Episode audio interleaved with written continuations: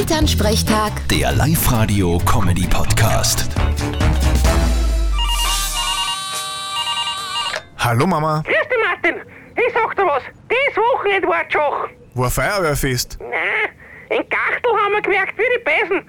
Du, wir haben so viel Schnecken. Weißt du, wo so lang feucht war jetzt im Frühjahr. Ah, Und was habt ihr da mit den Schnecken? naja, eingefangen und in einen Kanister rein. Da können uns nichts anstellen. Kann man die nicht essen?